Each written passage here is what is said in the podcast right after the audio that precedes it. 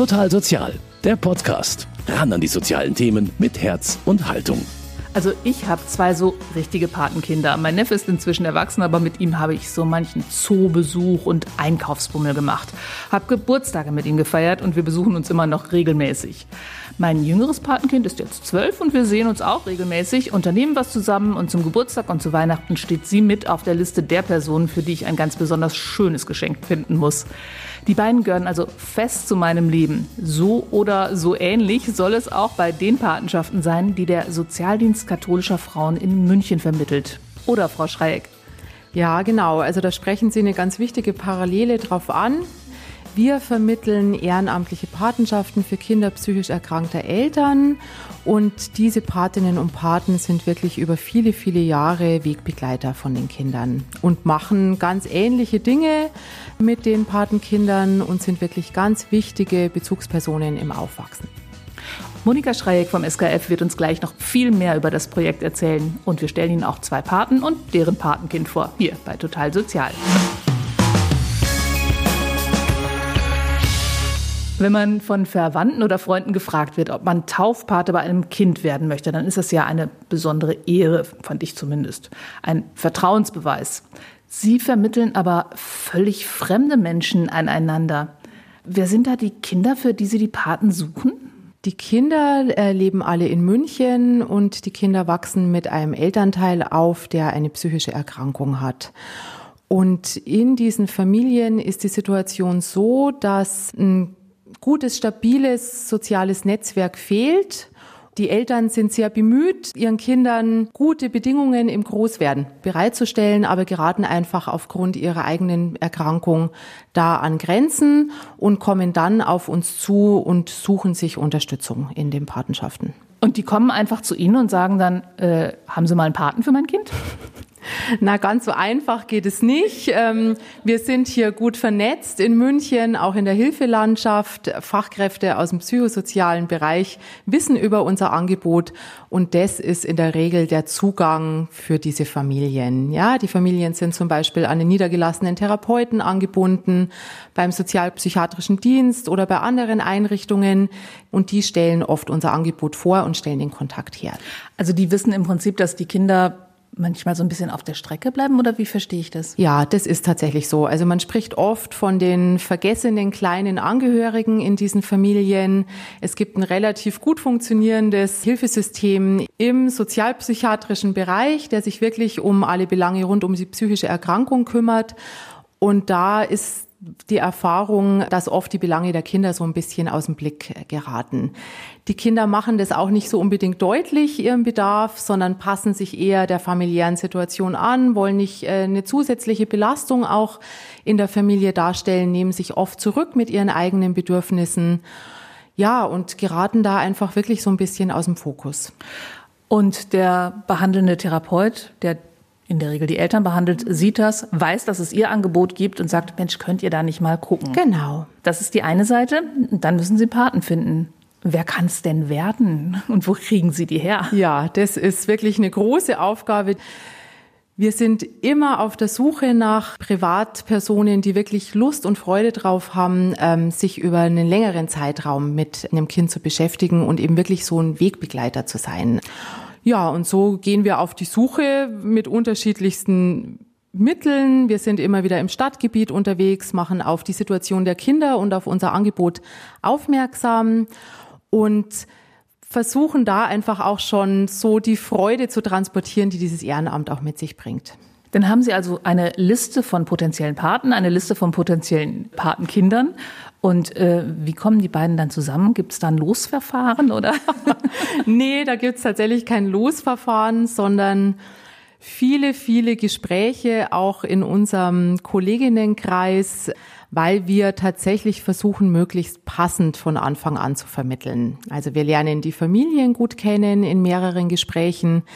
Wir besuchen die Kinder zu Hause, um die wirklich ganz unbeschwert und unbefangen ähm, auch erleben zu können. Und wir lernen die Paten in mehreren Gesprächen kennen. Ja, und dann geht das Matching los tatsächlich. Also dann versuchen wir das wirklich zusammen zu puzzeln und es geht eben wirklich nicht über Losverfahren, sondern wir versuchen ja, unterschiedliche Aspekte da gut im Blick zu nehmen, um wirklich zueinander langfristig passende Tandems. Was sind das so für Aspekte? Also wo wohnen die, könnte ich mir vorstellen? Genau. Ist was Alter ja. oder? Da sprechen Sie schon zwei ganz wichtige Faktoren an. Genau, also so wirklich so ein bisschen so diese harten Fakten wie Wohnort. Wir wollen vermeiden, dass wir so quer durchs Stadtgebiet vermitteln, um einfach ähm, das Angebot auch unkompliziert zum Durchsetzen zu realisieren. Genau, dann fragen wir die Paten, mit welchem Alter der Kinder sie sich einfach auch wo sie sich einen guten Zugang vorstellen können. Manche sind ganz interessiert, auch schon kleine Kinder wirklich äh, zu begleiten, die sich vielleicht auch sprachlich noch gar nicht so artikulieren können.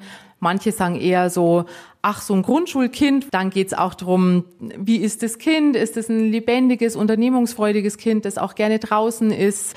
Dann geht's auch um die zeitliche Komponente. Wir fragen bei beiden Parteien, sage ich jetzt mal, auch ab, wie so der zeitliche Rahmen ist, wo die Patenschaft stattfinden soll. Also, also ob man sich einmal die Woche sieht oder irgendwie einmal im Monat. Genau, oder? ob das ganz feste Termine sind oder ob das auch flexibel möglich ist. Also auch das muss irgendwie gut zueinander passen. Ja, und dann hängt es schon auch noch davon ab, von den unterschiedlichen Persönlichkeiten, die aufeinandertreffen. Also die Chemie soll einfach auch stimmen. Natürlich ergibt sich vieles dann auch übers Kennenlernen, dass wir den Eindruck haben, das passt einfach. Jetzt sind das Kinder von Eltern, die psychisch erkrankt sind. Psychische Erkrankungen, da haben ja viele Menschen Berührungsängste. Wie nehmen Sie denn den potenziellen Paten die Berührungsängste? Im ersten Schritt nehmen wir es nicht unbedingt, sondern fragen eigentlich zuallererst eine grundlegend wertschätzende Haltung ab. Also wenn ich vorurteilsfrei herangehen kann an das Gegenüber äh, mit einer psychischen Erkrankung, dann senkt es schon ganz deutlich die Hemmschwelle und dann sind die Berührungsängste auch oft gar nicht so groß, ja. Also, und das gelingt uns schon auch durch Aufklärung der Situation, auch durch den Hinweis, dass die Eltern wirklich auch gute Eltern sind. Ja, das sind jetzt keine schlechten Eltern, die irgendwie die Belange ihrer Kinder nicht im Blick haben, sondern eben tatsächlich das Beste wollen und auch dafür auch eine große Offenheit mitbringen, indem sie sich eben noch jemand zusätzlich ins System holen. Und wir schaffen das schon auch dadurch, dass wir natürlich eine erste Begegnung dann auch moderieren. Also wir lassen die nicht aufeinandertreffen alleine, sondern sind da auch wirklich dabei und versuchen auch da Kommunikation und schon auch eine Begegnung auf Augenhöhe in Gang zu bringen. Das klingt nach einer spannenden Sache. Zwei, die solch eine Patenschaft übernommen haben, sind Jennifer Mennes und Christopher Wenge. Wie sind Sie denn darauf gekommen, Sie könnten mal so eine Patenschaft übernehmen? Ähm, ganz einfach. Wir waren in der Innenstadt, sind einkaufen gewesen und dann war auf einmal da der Stand. Und dann hat eins zum anderen geführt und der Gedanke hat uns schon länger umgetrieben, dass wir was machen wollen. Und dann hat's gepasst. Haben Sie sonst so Kontakt zu Kindern? Wir haben eine wirklich große Familie. Ich habe zwei Geschwister. Jennifer hat auch eine große Familie mit Cousins und Cousinen. Und mein Bruder hat zwei Kinder, meine Schwester hat zwei Kinder. Also wir sind eine wirklich kinderreiche Familie, sehr gesegnet, auch mit vielen jungen Kindern. Und da wussten wir eigentlich schon, also das passt ganz gut mit unseren Kindern. Aber man hört schon, Sie kommen nicht aus München. Ich glaube, die sind vielleicht nicht gerade so zum Sonntagnachmittag Kaffee zu erreichen, Ihre Kinder im Verwandtenkreis, oder? Das war auch ein Punkt. Wir kommen nicht aus München, wir kommen aus dem, also ich aus dem Münsterland, Jennifer aus dem Ruhrgebiet. Und da ist es natürlich nicht so einfach, dass man das mal jedes Wochenende so machen kann. Also es beschränkt sich dann natürlich auf die großen Feste im Jahr und dann auch mal zwischendurch. Aber ja, das ist dann mal so eine Handvoll. Dann haben Sie diesen Stand gefunden in der Innenstadt, haben sich überlegt, hey, das wäre jetzt was. Und dann, wie sind Sie dann weiter vorgegangen? War das dann sofort klar, dass Sie das machen würden, oder? Also wir haben es tatsächlich schon länger überlegt gehabt, so eine Patenschaft zu übernehmen. Wir waren uns am Anfang nicht so ganz klar, sollen wir es eher vielleicht mit älteren Menschen machen oder doch mit Kindern oder vielleicht behinderte Kinder. Ja, und dann sind wir wirklich durch die Stadt gegangen, haben diesen Infostand gesehen und dann haben wir gedacht, oh, irgendwie soll das jetzt wohl so sein. Ne? Und ähm, haben uns einen Flyer mitgenommen und dachten, boah, das ist eine tolle Sache. Also wirklich Kinder von psychisch kranken Eltern, davon haben wir vorher noch nicht gehört. Und ähm, haben uns dann diesen Flyer durchgelesen und ähm, sind dann also ich bin dann zu einer Infoveranstaltung gegangen und irgendwie hat es dann direkt gepasst. Ich dachte, das direkt, das ist eine tolle Sache. Irgendwie ein bisschen abwägen tut man aber vielleicht doch, weil es ja eine sehr langfristige Sache auch sein soll. Wie lange haben Sie da überlegt? Also wir haben natürlich schon erstmal überlegt, okay, wie oft könnten wir das machen? Bleiben wir wirklich hier auf jeden Fall langfristig in München, weil das ist natürlich auch eine wichtige Sache, bevor wir sowas ähm, eingehen und danach sagen wir in einem Jahr sind wir wieder weg. Ne? Also der Gedanke, dass wir was machen wollen, um es mal jetzt einfach so platt zu beschreiben, der ist schon älter. Jetzt sind wir schon lange zusammen. Wir sind jetzt mittlerweile 14 Jahre zusammen und letzten Endes sind wir beide, was die Herkunft betrifft, wir kommen aus einfachen Verhältnissen. Also wir kommen beide aus Arbeiterfamilien und haben dann, also es mag jetzt ein bisschen pathetisch klingen, aber dann auch den Aufstieg durch Bildung geschafft. Und dann war halt irgendwann der Gedanke, wo wir den Schritt dann nach München gewagt haben. Und auch da hat es für uns dann ganz gut geklappt, auch mit den Jobs und auch frühzeitig geklappt.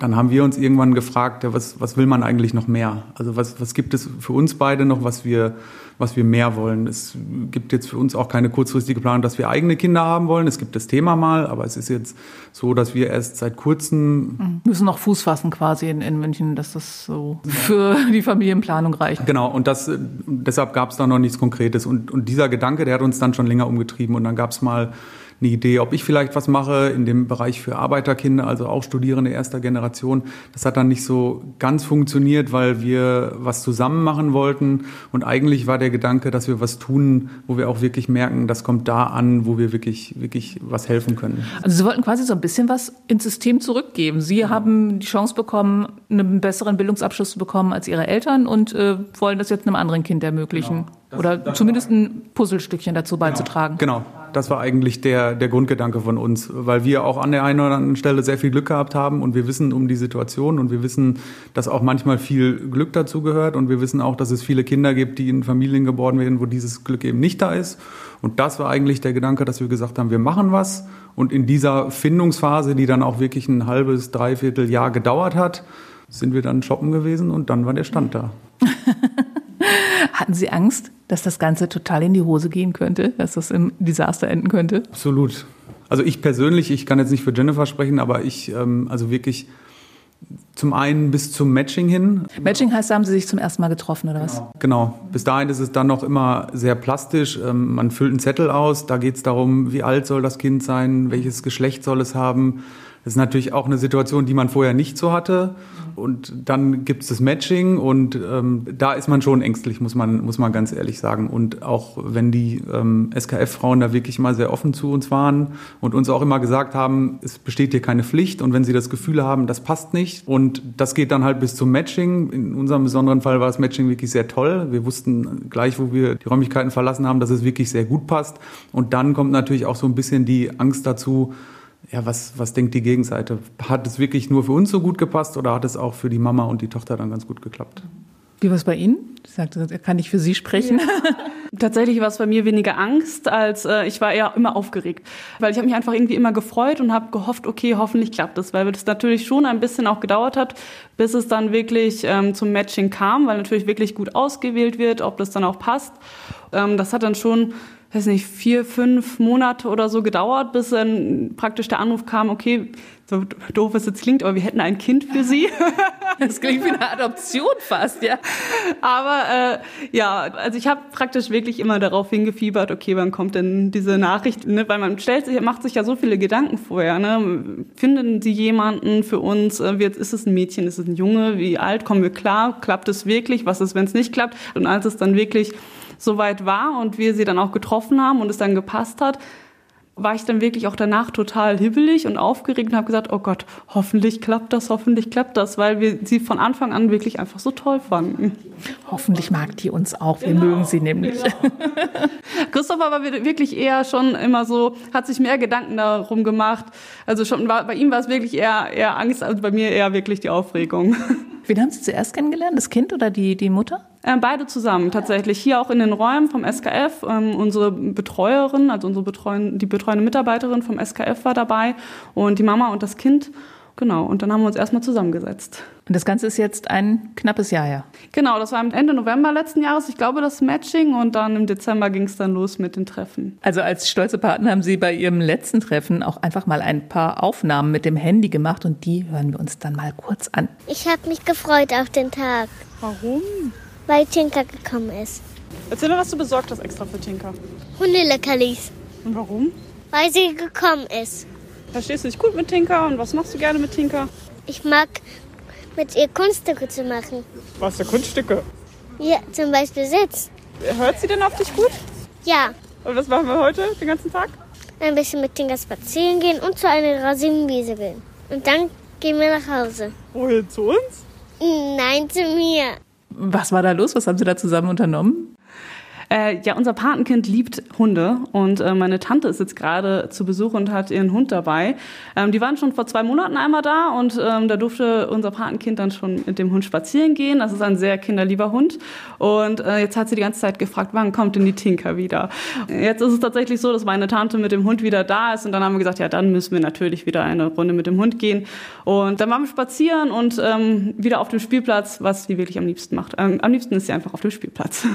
Was haben Sie sonst schon alles so zusammen gemacht, unternommen? Also tatsächlich ist unser Patenkind sehr pflegeleicht, sage ich mal. Also für sie reicht es wirklich, wenn wir auf den Spielplatz gehen und da können wir dann auch locker mal vier, fünf Stunden verbringen. Danach sind wir auch wirklich immer entsprechend kaputt. Also ähm, wir werden dann da auch äh, schön rumgescheucht.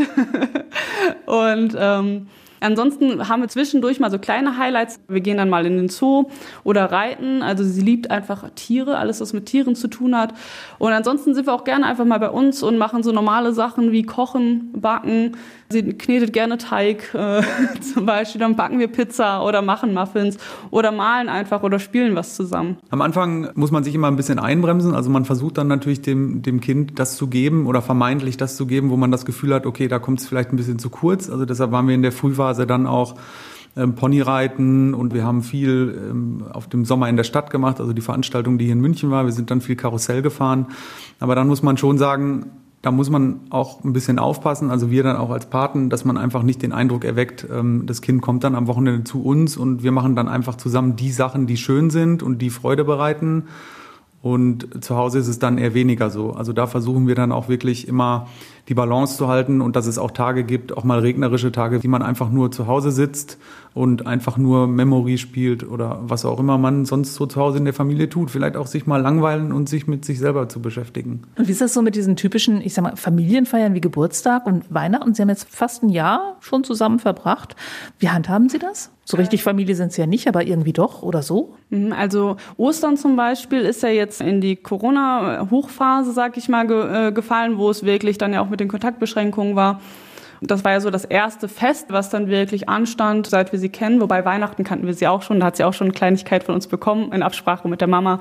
Aber Ostern, wo wir sie wirklich schon besser kannten, da hat unsere Betreuerin auch gesagt, wie wäre es denn, wenn ihr dem Kind vielleicht ein kleines Paket fertig macht. Ne? Wir haben dann versucht, auch über die Corona-Zeit immer Kontakt zu halten. Genau, durften Sie Kontakt haben, aber persönlich oder war das dann irgendwie über Zoom oder? Genau, wir haben es dann einfach tatsächlich per Videonachrichten weil je nachdem, wie es geklappt hat mit einer Fünfjährigen, also die war dann schnell auch abgelenkt. Und äh, über Telefonate auf jeden Fall den Kontakt aufrechtzuerhalten, weil es ja gerade wirklich in der Zeit losging, wo wir sie, sie, so richtig kennengelernt haben und dann auf einmal, zack, heißt es, wir dürfen dich nicht mehr sehen. Und dann haben wir für sie auch ein Paket dann fertig gemacht zu Ostern. Wir haben die Mama vorher gefragt, was wünscht sie sich denn? Sie wollte gerne ein Mikrofon haben, das haben wir dann nachher eingepackt. Und ähm, so Ü-Eier und haben ihr dann noch eine Karte geschrieben und das haben wir ihr dann zu Ostern praktisch geschickt. Und dann hatte sie jetzt im August Geburtstag. Wir waren über ihren Geburtstag leider nicht da. Wir waren im Urlaub und ähm, haben mir dann aber eine Videonachricht dann aus unserem Urlaub geschickt und haben gesungen und haben mir dann vorher aber schon die Geschenke dann der Mama gegeben, sodass sie die dann an dem Tag dann auch auspacken konnte. Also genauso wie, wie, wie Sie es handhaben würden, wenn jetzt die Patentante bei einer Nichte bei einem Neffen wären. Genau, also es gab, war jetzt noch nicht so, da weiß ich auch ehrlich nicht, wie das genau ablaufen sollte mit einer Feier ob wir dann auch dort dabei sein können. Das müsste man natürlich dann auch nochmal abklären. Das ist einfach, hat sich noch, einfach noch nicht ergeben. Aber ansonsten geschenkemäßig und so schon. Ist auch mal in Absprache dann natürlich mit der Mama. Wie hat denn diese Patenschaft ihr Leben so verändert? Ja, das ist, ist eine interessante Frage. Also man, man geht in so eine Patenschaft und es ging halt immer nur um das, um das Kind. Also es ging immer nur darum, dass wir gesagt haben, okay, wir geben was und wir geben was zurück. Und wir haben halt relativ schnell festgestellt, also das, das waren dann zwei, drei Treffen, dass wir auch viel bekommen einfach. Es ist dann meistens bei uns so, dass wenn wir sie dann sonntags oder samstags abends dann wieder zurückbringen, dass wir dann wirklich noch ein Stück zu Fuß gehen und einfach den Tag nochmal Revue passieren lassen. Also das gibt uns ganz viel menschlich auch einfach. Und auch gerade nach der langen Corona-Pause, es waren dann acht, neun Wochen und wenn man dann das erste Treffen hat und man merkt einfach, es, es ist gar nichts gewesen dazwischen. Das sind dann sehr schöne Momente und äh, wenn man dann auch mal gesagt bekommt, es war wirklich toll heute und das hat mir wirklich mit euch Spaß gemacht. Und das ist das, was man zurückbekommt und ja, das macht Freude. Okay, eine richtig harmonische Beziehung scheint es da zu geben zwischen den Paten und ihrem Patenkind. Monika Schreieck vom SKF betreut das Projekt und Sie haben den Eindruck, da haben Sie eine ganz gute Wahl getroffen bei den dreien, oder? Ja, absolut. Also wenn ich das auch höre, ähm, was die Paten äh, wirklich über ihre Erlebnisse jetzt äh, mit dem Patenkind schildern, ähm, wie viel da in Gang gekommen ist und ja, wie bereichernd das wirklich auf alle ähm, Seiten hingerichtet ist, dann berührt und begeistert mich das wirklich sehr und überzeugt mich auch wirklich von dieser Sinnhaftigkeit der Sache was so wichtig ist, ist tatsächlich, dass eben nicht wieder äh, Fachkräfte die Familien begleiten, sondern dass eben wirklich eine, eine Begegnung auf Augenhöhe ähm, möglich ist, dass da wirklich neue private Beziehungen gestiftet sind. Und das entlastet und stärkt die Kinder extrem und macht auch die Eltern stark, einfach das auch mitzubekommen, ja, dass ihnen da jemand so zugewandt einfach auch so in der Begleitung des Kindes irgendwie zur Seite steht und ja, das begeistert mich einfach. Und von dem her passt es wirklich absolut. Und ich freue mich, wenn es noch über viele Jahre so weitergehen kann, in dem Falle. Das heißt, wie geht's Ihnen, wenn Sie jetzt sehen, dass Ihre Theorie aufgeht? Da geht's mir gut damit, weil auch bei uns ähm, ist da natürlich auch immer ein Stückchen Aufregung auch dabei. Auch wir sind bei dem ersten Aufeinandertreffen auch ein Stückchen aufgeregt und da ist so ein bestimmter Zauber auch in der Luft und auch wir ja zehren auch letztlich auch von dieser Bestätigung, dass das gut zusammengeht. Aber wenn denn im Laufe der Patenschaft irgendwann mal Probleme auftauchen sollten, sind Sie dann immer noch Kontaktperson oder werden die dann sozusagen in die Freiheit entlassen? Nee, das ist wirklich auch das Besondere an diesem Ehrenamt und auch an unserem Job, was ich auch sehr schön finde tatsächlich. Also wir bleiben wirklich den ganzen Verlauf der Patenschaft mit im Boot als Koordinatorinnen. Im direkten Kontakt mit den Tandems, als auch darüber, dass wir zu gemeinsamen Ausflügen einladen, Feste miteinander feiern, sofern die Corona-Bedingungen das auch zulassen und indem wir auch einen Austausch der Paten untereinander anregen. Wir kommen hier zu sogenannten Patentreffen zusammen, ja, wo sich die Paten aus ihrer eigenen Rolle heraus auch nochmal gegenseitig unterstützen können. Nachdem Sie das Ganze betreuen, dann sind Sie wahrscheinlich auch die Expertin für die Statistiken. Wie viele Patenschaften gibt es denn schon, die Sie hier in München vermittelt haben?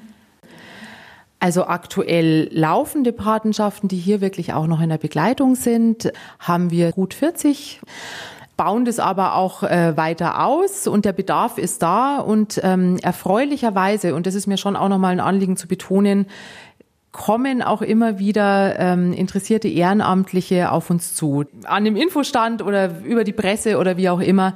Und ich finde das schon auch wirklich was Besonderes, wo man so über die Stadtgesellschaft oder auch über die gesellschaftliche Entwicklung so oft sagt, so jeder guckt auf sich selber und es gibt so Tendenzen zur Vereinzelung.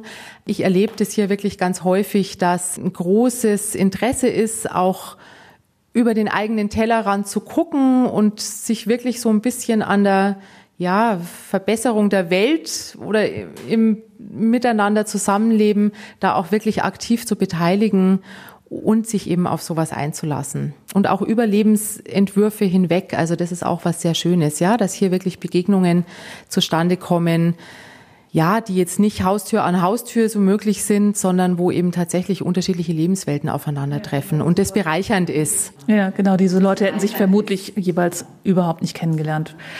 Ja, und heute nach der Sendung werden wahrscheinlich Millionen Menschen bei Ihnen anrufen, weil wir natürlich den Link zu Ihnen auf unsere Homepage stellen und die heißt münchner-kirchenradio.de. Ich verabschiede mich für heute. Machen Sie es gut, Ihre Brigitte Strauß. Total Sozial, ein Podcast vom katholischen Medienhaus St. Michaelsbund, produziert vom Münchner Kirchenradio.